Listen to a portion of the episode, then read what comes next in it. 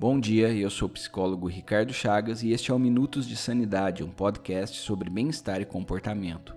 E no episódio de hoje vamos falar sobre educação de crianças, reforço positivo e negativo e punição positiva e negativa. Mas antes eu vou falar alguns recados. O primeiro é que se você tiver interesse em começar uma terapia, eu sou psicólogo, entre no meu site www.ricardochavasterapiaonline.com.br, que lá está tudo explicado sobre como faz para fazer um agendamento. O segundo recado é que se você tem um Instagram, siga a página do podcast arroba Minutos de Sanidade. Terceiro recado é que se você ouve este podcast em um agregador de podcast, avalie o Minutos de Sanidade para que ele possa ter mais relevância. E o quarto recado é indique este podcast para um amigo que precise ouvir palavras positivas ou precise do conteúdo do podcast. Muito obrigado e vamos para o episódio.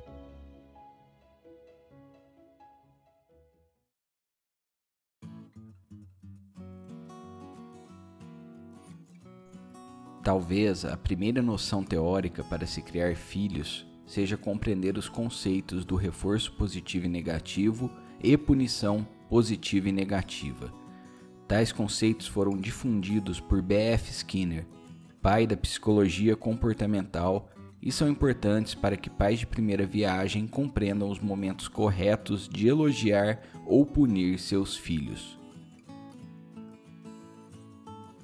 Antes de mais nada, preciso explicar o conceito de comportamento operante que basicamente significa que a maioria dos comportamentos resultam em uma consequência.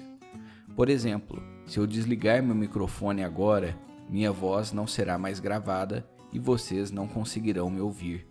Ou seja, quase todo comportamento que a gente faz resulta em uma consequência direta desse comportamento. Agora vamos falar de punição. Você já deve ter lido em algum lugar que bater em uma criança que faz algo errado é ineficiente.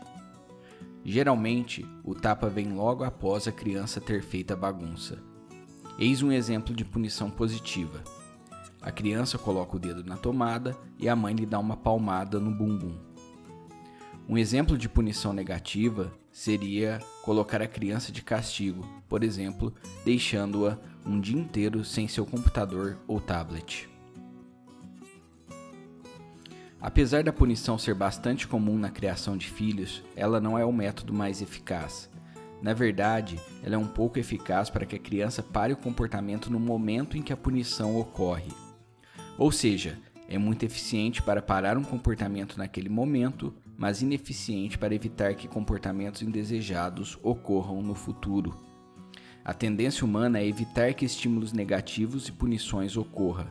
Por exemplo, da próxima vez que o garoto que levou os tapas por colocar a mão na tomada quiser colocar a mão na tomada, ele se certificará que não haja ninguém por perto para lhe punir.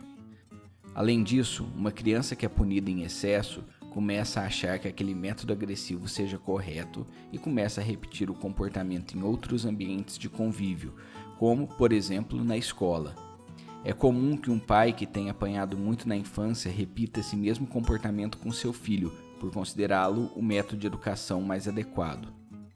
E quando a criança sofre punições negativas em excesso, ou seja, é muito castigada, ela começa a ter problemas de autoestima, pois passa a acreditar que tudo o que faz é errado. Por outro lado, há os reforços positivos e negativos.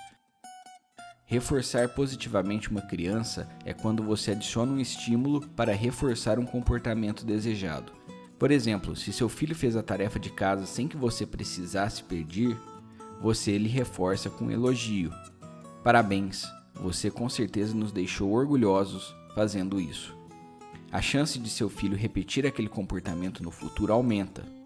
Lembrando que reforços positivos podem ser usados na contramão da educação. Por exemplo, se uma criança faz birra por querer um chocolate e o pai lhe dá o chocolate apenas para a criança parar de chorar. O ideal é reforçar positivamente a criança apenas quando você quer reforçar comportamentos bons. No reforço negativo, um comportamento é feito para impedir ou evitar um estímulo aversivo.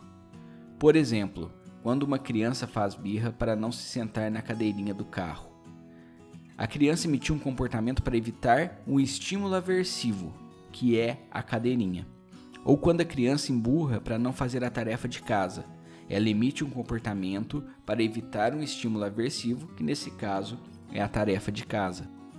Diferente da punição, o reforço negativo quer remover ou reduzir um estímulo aversivo, enquanto a punição negativa envolve a retirada de um estímulo para reduzir um comportamento desejado. Ou seja, a punição negativa é basicamente um castigo.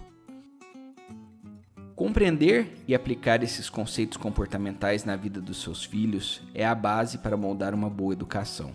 Espero que os conceitos tenham ficado claros, mas qualquer dúvida que tiverem podem entrar em contato comigo pelo e-mail contato@ricardochavasterapiaonline.com.br. Muito obrigado e até a próxima segunda.